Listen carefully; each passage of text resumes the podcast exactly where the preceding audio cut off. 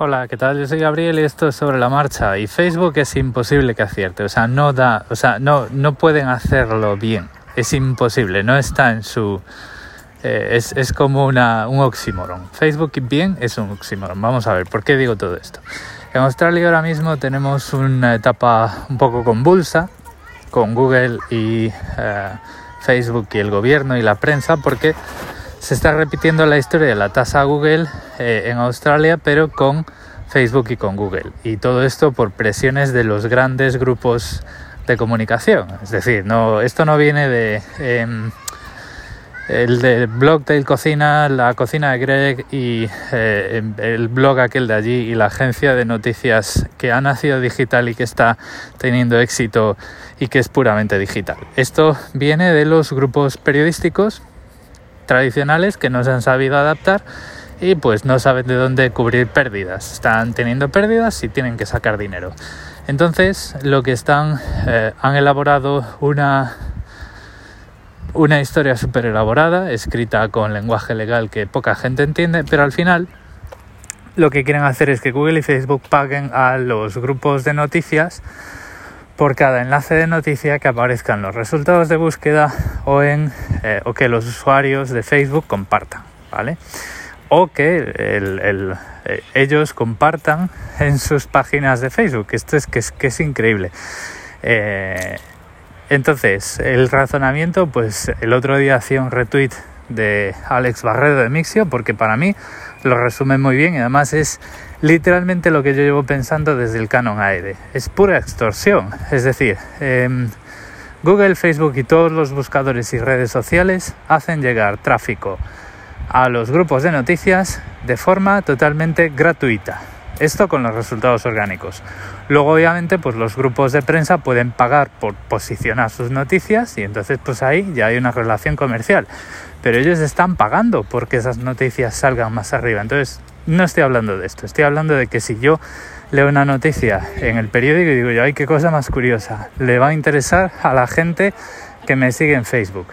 Si yo tuviese Facebook, ¿vale? Entonces la copio, la pego, le doy a compartir eh, el, el, grupo de prensa de Australia, que probablemente ni siquiera el periódico que yo leo, eh, quiere que Facebook y Google tengan que pagar por este tipo de cosas.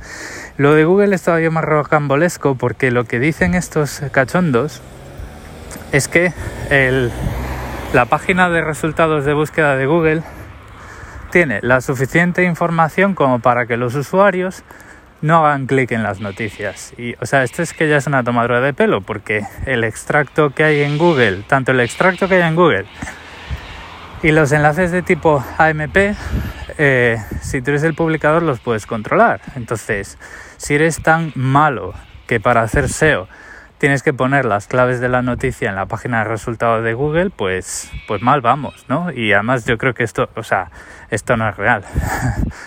De hecho, por ejemplo, aún lo comentaba yo hoy en un Discord, en un grupo de Discord en el que participo en Australia, que yo, o sea, eh, el inglés no es mi primer idioma, yo uso mucho eh, buscadores para, eh, para buscar el significado de palabras y que me salgan resultados de diccionarios.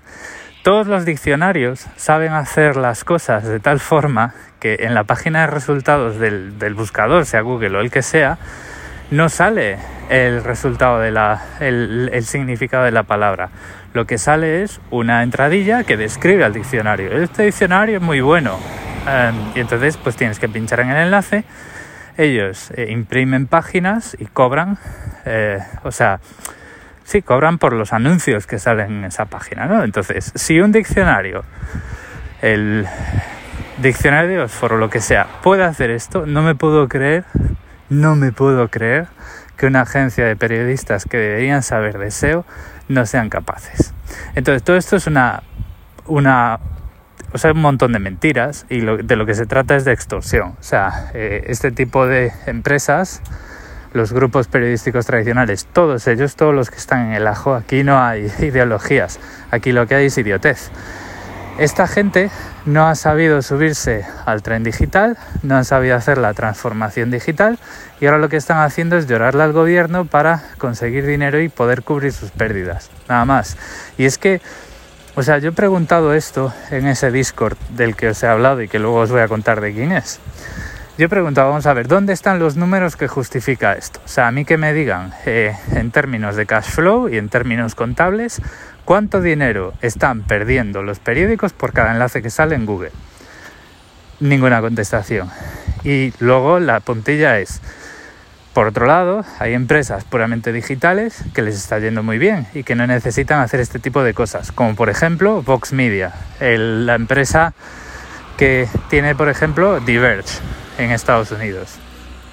Entonces, ¿dónde está el problema? ¿Dónde está el fuego? O sea, ¿por qué un grupo periodístico no ha aprendido? ¿Qué es lo que están haciendo ellos mal que les lleva a hacer este tipo de cosas? Bueno, entonces lo que ha ocurrido es que ayer, ayer de Australia, Facebook eh, bloqueó todos los enlaces de noticias. Entonces ahora mismo los australianos que tienen eh, cuenta de Facebook, los pobres que, están en Facebook, pues no, eh, no reciben noticias. O sea, y pobrecillos, tienen que irse al periódico a leer, ¿no? y yo en principio, si el hecho de si hubiera estado aquí aplaudiría a Facebook y diría, pues por una vez estoy de acuerdo con Facebook y han hecho bien porque esto es pura extorsión, ¿no? A diferencia de Google que digamos que está entrando en acuerdos para pagarles porque, bueno, pues eh, prefiere sentar ese precedente y prefiere que eh, todo el mundo sepa cómo se puede extorsionar a una empresa privada, ¿vale? Desde otra empresa privada. Y obviamente esto lo están haciendo porque saben que el flujo de caja para ellos va a ser positivo, pero probablemente a otras empresas tecnológicas más pequeñas este precedente les perjudique mucho. Entonces, lo que ha hecho Google en este caso está mal. Lo que ha hecho Facebook podría estar bien, pero es un desastre, porque lo que ha hecho Facebook es restringir todos los enlaces de noticias, incluyendo a las agencias de verificación de, hechos las agencias de fact-checking, porque están registradas como agencias de prensa, corrigen noticias y sacan noticias, ¿vale? El problema es que el blog del tío racista, el blog del tío conspiranoico, no está registrado como una agencia de prensa y por lo tanto puede publicar en Facebook. El resultado es que ahora mismo las noticias falsas en Facebook campan a sus anchas y tú si ves una no puedes poner en un comentario el enlace que la desmiente. Entonces ahora mismo Facebook, en medio de una pandemia, en medio de las iniciativas sanitarias y de los gobiernos para vacunar a la población, es caldo de cultivo de desinformación y los antivacunas, por poner un ejemplo, campan a sus anchas. Entonces, como veis, es imposible en Facebook que se hagan las cosas bien. Y si me gustaba antes poco, ahora me gusta menos. Facebook me gustó por dos minutos cuando leí que eh, se habían ido de Australia con las noticias. Dije yo, bien hecho, por lo menos, pues eh, defiendes tu postura, no te inclinas ante la extorsión, pero la situación que han dejado detrás es una auténtica barbaridad y deberían plantearse muy seriamente qué clase de gente quieren ser y qué clase de gentuza son hoy.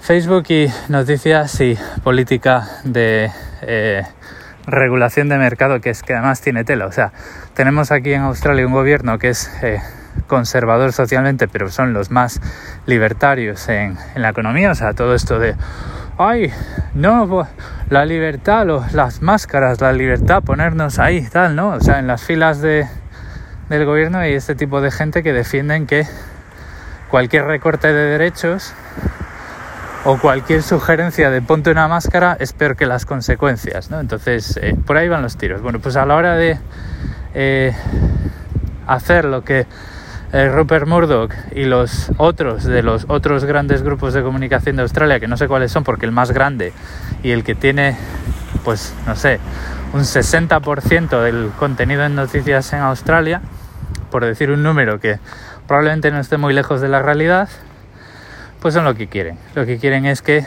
el gobierno les haya aprobado pues un impuesto.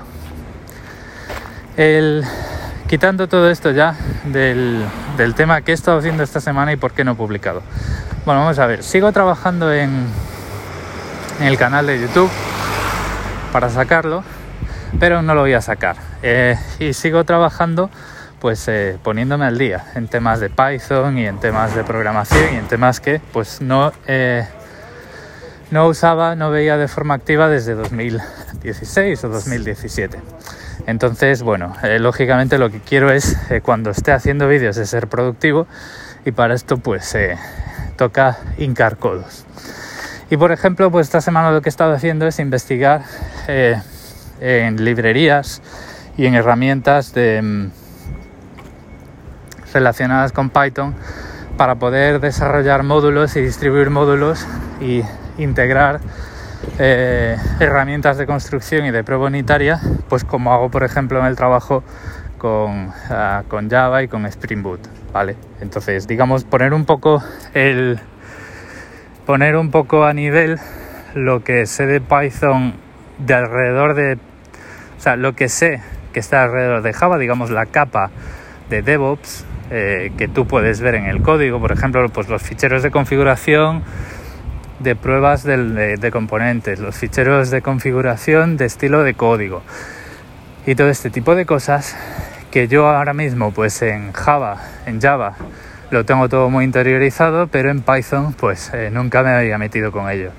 Como ya puse por Twitter, si no te metes en esto de lleno y con paciencia, la gestión de dependencias de Python es un desastre y es muy complicada de gestionar manualmente. Entonces, bueno, pues he estado investigando distintas librerías y distintas herramientas y hoy por fin he decidido quedarme con una que se llama Poetry, como poesía en inglés. En Twitter, eh, en el día de hoy, mis últimos tweets, tenéis enlaces a uno de mis repositorios en GitHub donde podéis ver ejemplos y donde viene un poco pues cómo funciona esa estructura y cómo replicarla en vuestros proyectos si no la conocíais y también con enlaces para eh, que podáis leer por vuestra cuenta y que podáis montar pues o sea que podáis poner a nivel digamos el conocimiento que tenéis de este tipo de área, en este tipo de áreas y con este tipo de herramientas y con esas herramientas concretas. Es decir, no es una cosa que yo he puesto ahí para copiar y pegar, sino un repositorio que pretende ser útil, que pretende ser una especie de demo que tú puedes clonar, puedes jugar con ella y luego puedes decidir y, tienes la forma de cómo aplicar todas esas herramientas a un proyecto desde cero, creado desde cero. Lo voy a dejar aquí, que ya he llegado al supermercado. Em, muchas gracias por el tiempo que habéis dedicado a escucharme. Un saludo y nos escuchamos la semana que viene.